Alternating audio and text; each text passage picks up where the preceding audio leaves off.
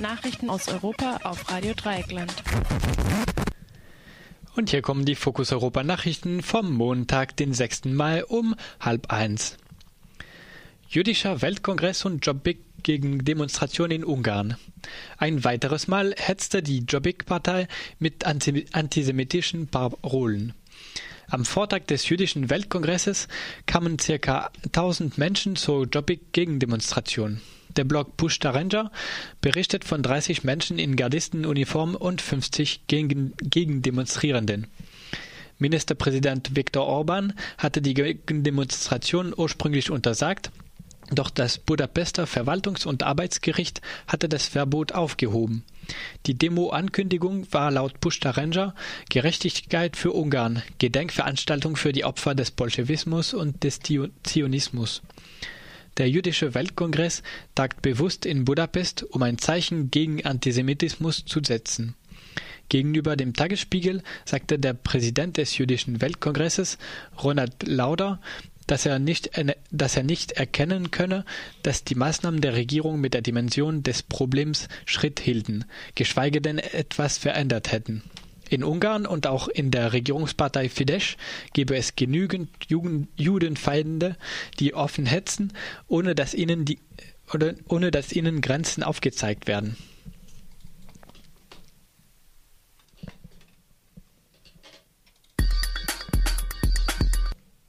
Weitere Sparmaßnahmen in Portugal. Nachdem das portugiesische Verfassungsgericht im April Teile des Sparhaushalts für verfassungswidrig erklärte, gibt es nun neue Sparpläne. So sollen weitere 4,8 Milliarden eingespart werden, damit die Bedingungen für die Hilfskredite erfüllt sind. Konkret soll das Rentenalter von 65 auf 66 Jahre angehoben werden. Im öffentlichen Dienst will Ministerpräsident Pedro Passos Coelho 30.000 Stellen streichen. Beamtinnen sollen künftig 40 statt 35 Stunden pro Woche arbeiten. Des Weiteren werden die Ausgaben von Ministerien gekürzt und die Sozialversicherungsbeiträge im öffentlichen Sektor steigen.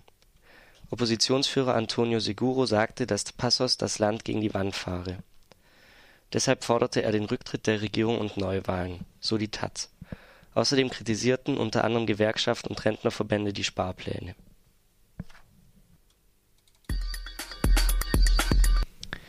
Umstrittenes Fracking ein weiteres Mal in der Kritik.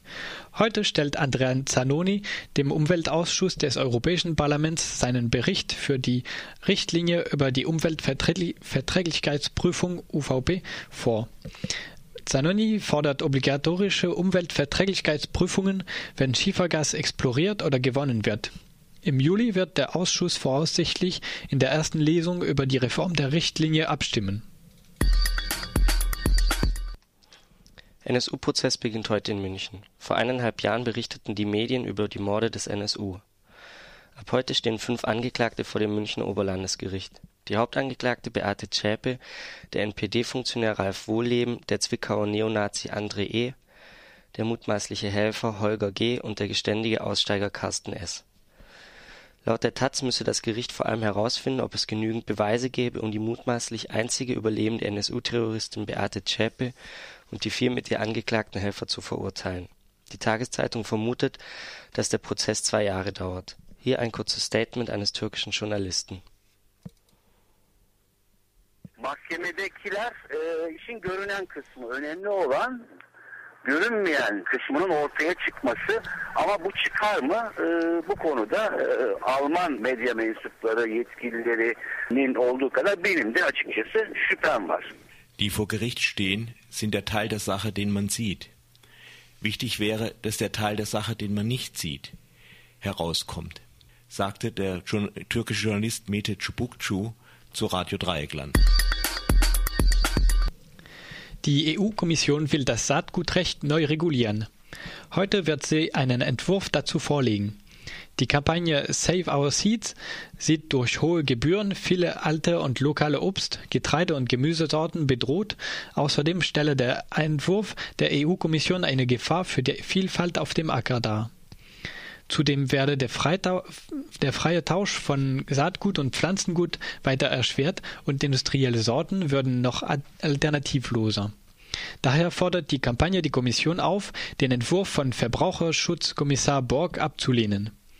Um dieser Forderung Nachdruck zu verleihen, hat Save Our Seeds zusammen mit Campact über 300.000 Unterschriften von BürgerInnen in Europa gesammelt, die in einer Petition ein verbindliches Reinheitsgebot für konventionelles und biologisches Saatgut fordern.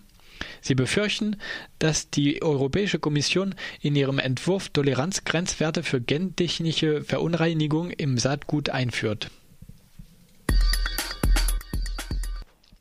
Vorteile des Euro für Deutschland in einer Studie bestätigt. Laut einer Untersuchung der Bertelsmann Stiftung hat der Euro einen finanziellen Nutzen für Deutschland. Dank ihm könne die Bundesrepublik in den nächsten zwölf Jahren einen volkswirtschaftlichen Profit von rund 1,2 Billionen Euro erwarten und das selbst dann, wenn es zu einem bis zu 60-prozentigen Schuldenschnitt in Griechenland, Portugal, Spanien und Italien kommt. Hingegen wären die Folgen einer Rückkehr zur, D-Mark gravierende ökonomische Rückschläge und eine steigende Arbeitslosigkeit. Diese Vorteile seien aber nicht strukturell auf andere Länder übertragbar. Wenn alle das deutsche Exportmodell übernehmen, fehlen schlicht die Käuferinnen. Der Wirtschaftswissenschaftler Mark Blyth fragt in der Foreign Policy, ob denn alle Außenhandelsüberschüsse erzielen sollen. Er sagte: „ Und wenn ja, gegenüber wem? Gegenüber Wesen vom Mars? “so germanpolicyinternational.com Am vergangenen Wochenende starteten die, die tschechisch-deutschen Kulturtage in Freiburg. Das Festival will neue Impulse für die Kulturarbeit in der Grenzregion anstoßen und die Menschen beiderseits der Grenzen mit vielseitigen Veranstaltungsangeboten nachhaltig zusammenführen. Dafür gibt es ein alters- und genreübergreifendes Kulturprogramm. Die Kulturtage gehen noch bis zum 14. Mai. Am Freitag hat der Bundesrat dem umstrittenen EU-Freihandelsabkommen mit Peru und Kolumbien zugestimmt.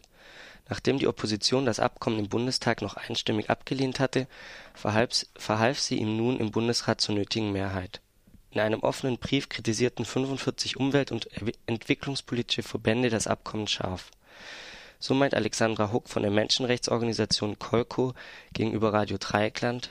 Das eine ist die Menschenrechtssituation in Kolumbien und Peru, die nach vor ähm, relativ schwierig ist. Und zum anderen sind es aber auch ähm, konkrete Inhalte des Abkommens, die eine Verschlechterung für gerade die ärmsten Teile der Bevölkerung in Kolumbien und Peru aus unserer Sicht erwarten lassen.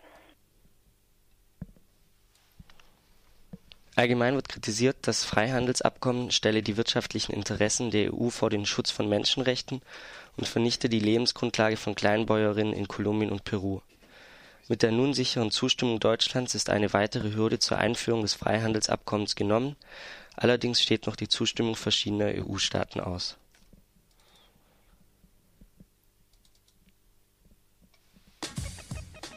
Das war Fokus Europa von Radio Dreieckland. Produziert mit finanzieller Unterstützung des Europäischen Parlaments.